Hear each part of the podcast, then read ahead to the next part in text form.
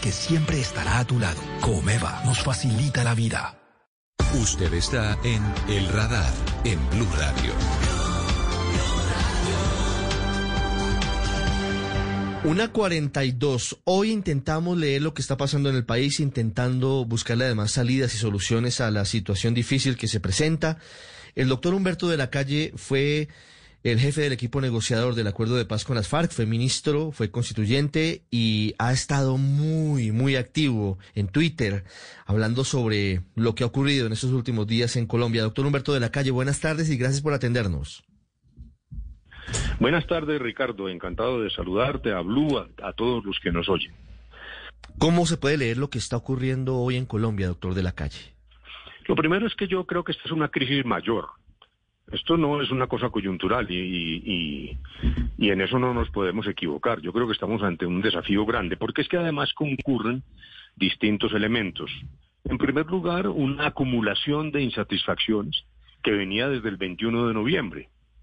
Recordemos que eh, yo veo un trasfondo de crítica muy dura y de insatisfacción, particularmente de personas jóvenes, a lo que pudiéramos llamar el establecimiento. En segundo lugar, pues la pandemia, cuyos efectos sociales apenas comienzan y que se van a ir sumando al tercer elemento, que es la pugnacidad política. Esto está muy cercano a lo que pasó en el 46-48 entre los partidos liberal y conservador. Yo veo es un odio y una descalificación permanente. Y allí aparece entonces este fenómeno último, que no se concentra solo en, la muerte de Ordóñez. Eh, me parece que si nos concentramos solo allí, donde hubo un pedido de perdón que es útil, perdemos la perspectiva. Realmente lo que vivimos en los días eh, que acaban de transcurrir fue una acción deliberada de la policía, muy descontrolada probablemente, eh, actuando contra la población civil, muchas de ellas personas inermes. Muy buena parte de las víctimas mortales eran viandantes, ¿no? no estaban siquiera en la confrontación. Lo cual ah, generó además, y, para el primer diagnóstico, con, con esto quisiera rubricarlo, pues una situación extraordinariamente grave entre el alcalde de Bogotá y el presidente de la República. Lo que teníamos en el pasado era alcaldes con una orientación política distinta al presidente, incluido Petro, pero dijéramos en una cohabitación, como la llaman en Francia. Aquí ahora se ha generado una ruptura. Y un segundo elemento muy grave, y es que ante la decisión de Claudia de no usar armas de fuego, esa decisión fue, mm, fue anulada en la práctica por policías que vimos disparándole a la población, con un elemento central en una democracia. Es, a veces hay que usar la fuerza, en esto no podemos ser ingenuos. La, policía es el eslabón primero del Estado de Derecho. Es el, los derechos nacen en la relación de la policía con la comunidad. La primera tarea es convivencia. La represión es solo el plan B. A veces es necesario y a veces hay que usar la fuerza, pero en democracia alguien tiene que responder por el uso de la fuerza rendir cuentas y explicarlo. Y aquí lo que pasó es que hoy no sabemos quién dio la orden de disparar y además puede ser aún más grave lo que estoy diciendo, que nadie dio esa orden. Y no solo es que se esté ocultando, sino que lo que estamos viendo es un proceso de descomposición de la policía, de la mano además de la corrupción y, prácticamente una, una, una acción policial abusiva sin una línea de mando y línea de protección y seguridad para los ciudadanos. Luego, me parece que este es el momento, además de que la élite tome conciencia de que estamos en un punto de ruptura y no basta con los insultos. La controversia es base de la democracia, pero lo que estamos viendo es una ferocidad de la élite, de la clase dirigente, que está ciega frente a lo que aquí puede pasar. Yo creo además que los problemas de carácter social, efecto de la pandemia, pueden agravar esta situación. Este puede ser solo el primer capítulo de eso mucho muy grave. Sí. Doctor Humberto de la Calle, ¿cómo poder diferenciar o cómo explicar el fenómeno que hoy se presenta? Usted claramente nos habla de tres factores que están sumándose en este momento. El alto grado de insatisfacción que ya estaba presente desde noviembre del año pasado y se hizo absolutamente eh, visible en las calles, que agrava todo por la crisis económica, por las restricciones, por la pérdida de empleo y la pugnacidad política. ¿Cómo diferenciar lo que está pasando hoy en, en los eh, elementos que pueden estarlo pues eh, llevando a este desenlace? Porque no es solamente vandalismo, como algunos pretenden decir, que simplemente aquí detrás están en grupos ilegales o sectores políticos interesados que puede que sí estén y que seguramente están, pero el tema de fondo pareciera que sí es que hay una molestia en la sociedad, que no sé si todos los que están molestos están saliendo a manifestarse, pero cómo evitar que simplemente se estigmatice la protesta o que simplemente se banalice la protesta. Eh, yo comienzo por los acontecimientos de hace dos o tres días y luego una cosa un poco más general. Lo que vimos el primer día a mí me pareció que era espontáneo. En barrios incluso de clase media, si usted mira las tomas de televisión, ese no es el vandalismo lumpen de otros momentos. había muchachos por su vestimenta, muchas mujeres, y luego los vecinos desde las ventanas agrediendo verbalmente a la policía a consecuencia de las agresiones a su vez de la policía a viandantes, a personas simplemente que pasaban por allí. Esto arranca en el momento en que en aplicación del código de policía nuevo, no porque el código lo diga o sí lo diga, esa no es la discusión, pero en la práctica se fue generando un distanciamiento entre la policía y la población. Recuerden la manera como atropellaban a las que vendían empanadas, a los vendedores ambulantes, se va acumulando a los demás elementos y por lo tanto me parece que la manera de aterrizar en un primer punto, que es el de la policía, yo quiero recordar que la policía sometida a reglas dictadas por el Ministerio de Defensa y cuasi militares o francamente militares, eh, fue producto del conflicto. Claro, si hay guerrilla y ahora narcotráfico, uno no puede pedirle a un policía de bolillo que se meta a la selva. Entonces se fue militarizando cada vez más la policía y yo creo que es el momento de recapacitar, porque la vida mayormente en Colombia se está desarrollando en las grandes aglomeraciones urbanas.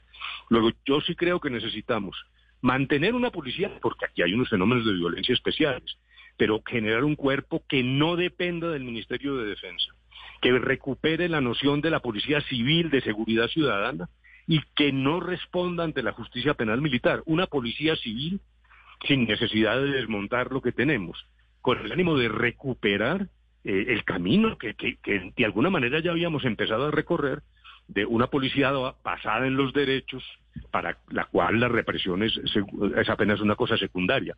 Porque lo otro que vimos en televisión es el odio contra la policía, los vejámenes, pero también el odio de la policía a personas ya impotentes. Era una cosa de sevicia personas que ya estaban dominadas por la fuerza y sin embargo hasta el insulto, e, es decir, es, es un síndrome extraordinariamente peligroso de ruptura. El siguiente paso, claro, es lo que se viene a consecuencia de la pandemia. El gobierno está haciendo esfuerzos, eso hay que reconocerlo, yo no creo que esta sea la discusión importante, sino que estructuralmente va a ser muy difícil llegarle con ayudas a las masas de informales que no pertenecen a ninguna lista estatal que no están en el CISBEN ni en ninguna parte, son anónimos, casi que ni siquiera son ciudadanos, y son millones. en Argentina lo que hicieron fue abrir un registro de economía popular. Hay que poner un incentivo para que la gente aparezca y que no le tenga miedo a que no, ahora es que me van a cobrar impuestos y tal. Es una cosa separada, una especie de censo, porque si no, no podemos ubicar a los verdaderos destinatarios de la ayuda oficial, que no es solo a los más pobres de los pobres. Hay mucha clase media desarraigada, sin empleo, y esto, pues, repito que puede ser una, una gran catástrofe. Y en lo político, por lo menos, tenemos que conversar. Yo he propuesto unos mecanismos de, acuerdo, pero que pueden no ser globales, pero por lo menos sí la necesidad de reflexionar y de discutir y de cambiar el insulto por, por, la, por la discusión reflexiva. De lo contrario, yo francamente creo que esto puede ser eh, extraordinariamente peligroso y que yo veo que puede afectar incluso las condiciones de la democracia, de los derechos, de, lo que nos, de lo que conquistamos en el 91. Yo creo que además hay una arremetida contra la Constitución y unas ideas muy autoritarias flotando en el camino. Sí.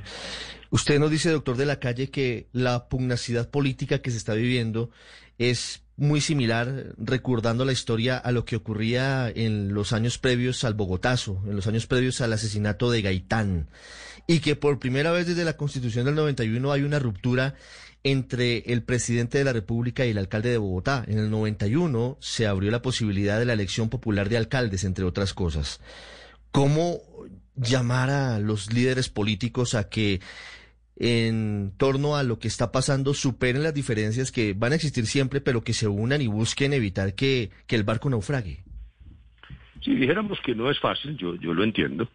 Eh, Álvaro Gómez hablaba del acuerdo sobre lo fundamental. Yo he querido trabajar con esa idea, pero hay que aterrizarla. Entonces, necesitamos como distintos tipos de acuerdos. Uno, que es el acuerdo de mínimos del funcionamiento democrático, que consiste en respetar las decisiones institucionales estas arremetidas contra la justicia. La justicia tiene mil defectos, incluso altas cortes mm, eh, contaminadas de corrupción, pero la arremetida brutal que hemos visto, incluso desde el propio gobierno, es tremendamente desestabilizador. Aquí llevamos décadas donde se pensaba que la justicia era solo para los de Ruana y eso se, se volteó. Ahora es, en todo caso, una justicia que tiene que sufrir si la decisión es A, se le ataca, y si es B, se le ataca. Una cosa es la discusión democrática sobre las sentencias, que es legítima, y otra es destruir la estantería. Es que creo que aquí estamos es pateando la, estantería.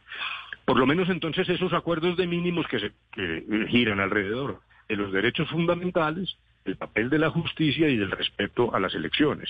En el 2022 podemos llegar a tener también muchas tensiones en relación con el, proceso electoral, que puede verse mm, bastante, eh, dijéramos, atacado con razón o sin ella, y también tenemos que precaver eso. Ese sería el acuerdo universal de mínimos, que yo digo que se refleja en la Constitución, no porque no haya cosas para cambiar. Yo estoy de acuerdo con que el tema de la justicia nos quedó mal hecho, eso hay que confesarlo, y hay que trabajarlo, pero no sobre la base del odio y de la idea de que hay que destruir y unificar las cortes eh, eh, no, eh, no, solo es un problema equivocado desde el punto de vista técnico, sino que es como una manera de barrer y, y, comenzar de nuevo, de volver a barajar. Esos son errores que no puede cometer una sociedad. Y luego ya de, acuerdos parciales, yo he propuesto lo que pudiera llamar una convergencia democrática, un centro audaz, una cosa en la que concurran otras fuerzas, que seguramente no concurrirán todas, pero con el ánimo de establecer además una controversia civilizada. ¿Cómo se logra? Pues es siempre la pregunta del millón. Todo depende de la voluntad política de las personas. Yo creo que el presidente tiene una enorme posibilidad de liderazgo. Por ejemplo, en esto de la policía, creo que no hay que negar la crisis de la policía. Me parece que ese es un error. Yo creo que hay que asumirla y entender que esto no es solo la muerte del, señor Ordóñez. Estos no son sucesos esporádicos y, además el problema es la, el descontrol de lo, que vimos en, esos días en la televisión. De tal manera que pienso yo que esta es una situación crítica, que no estamos en el paraíso y que puede agravarse mucho más. Sí, el presidente Duque no está en la línea de adelantar reformas profundas a la policía, según dijo la alcaldesa Claudia López luego de esa reunión que tuvo con el presidente Duque en las últimas horas, doctor de la calle a través de qué otros mecanismos podrían adelantarse esos cambios, porque si bien el presidente considera que no se requieren, hay un sector importante de la sociedad que dice que es urgente, entre otras cosas lo que usted nos ha planteado, la posibilidad de que la policía sea eventualmente procesada en caso de que haya algún tipo de, de delito o de falta por la justicia ordinaria y no por la justicia penal militar o eventualmente que pase a ser dependencia del Ministerio del Interior y no del Ministerio de Defensa, al menos una parte, no la que tiene que ver con el conflicto. Si el presidente de la República, como dice la alcaldesa, considera que no son necesarias esas reformas, ¿cuáles son los caminos que le quedan a la democracia? No, dijéramos que es, la agenda de posibilidades es amplia y, eso toca muchos temas, pero yo primero quiero contestar, eh, mi estimado Ricardo, eh, sobre este tema de la policía. Con mucho respeto, yo francamente creo que el presidente está equivocado, porque lo que vimos fue masivo. Eso no es el caso de Ordóñez. Ni, podemos salir del paso diciendo que vamos a pedir perdón y a condenar a los asesinos u homicidas de Ordóñez. Yo sí creo que todos vimos una acción y la gran pregunta en una democracia es, ¿eso obedece a una directriz central? Y entonces necesitamos responsabilidades, incluso explicaciones. Lo que hemos visto en, todos los países democráticos. alguna vez hubo una confrontación en Gibraltar y murieron unas personas y se le exigió, se le exigieron cuentas a la señora Thatcher, quien acudió al Parlamento y dijo, sí, yo di la orden, la di por esto y por esto. Es un caso distinto, porque aquí lo que vimos era tiro al pichón. Aquí realmente la policía estaba disparando, incluso, ya lo digo, a personas viandantes. Eso estaba realmente descontrolado. Entonces, en mi modestísima opinión y con mucho respeto, negar eso eh, y volver y solo al patriotismo, a abrazar a la policía, decir todo con gallardía, yo creo sinceramente que es un error. Por dentro hay un descontrol y en este caso incluso con una dosis de odio muy grande. Yo quiero insistir, hombre, repitamos los videos. ¿Para qué una persona totalmente reducida a la impotencia sigue recibiendo golpes, insultos, insultos de la peor calaña, burla? No, eh, eh, ahí, tiene que haber algo más. Y entonces mm, discrepo del presidente. Bueno, pero el tema mayor que tú planteas es, eh, dijéramos, claro, la democracia consiste en que no estemos de acuerdo. Yo diría, siempre, repito que el primer acuerdo es el acuerdo para estar en desacuerdo, pero por lo menos eso lo deberíamos lograr porque lo que ahora estamos viendo es eh, insultos cruzados, particularmente en las redes sociales. Hombre, no puede uno pronunciar una sílaba cuando ya está destrozado por unas baterías de odio. Eh, hombre, aquí sí tenemos que recapacitar todos. Yo creo que estamos enfrente de una crisis grave que puede llegar a ser peor y que puede llegar a afectar incluso la esencia del Estado de Derecho. Doctor de la Calle, ¿a qué se refiere cuando nos dice y, reconoce que quedó mal diseñado el capítulo de la justicia en la Constitución del 91 y que hoy estamos viviendo las consecuencias? Porque se basó en un panorama que no funcionó, y era la idea de que las manzanas buenas, que eran la justicia, iban a mejorar las manzanas podridas en los otros organismos, los organismos de control, las contralorías, etcétera. Y resulta que la ley de la naturaleza es que las manzanas podridas son las que corrompen a las buenas.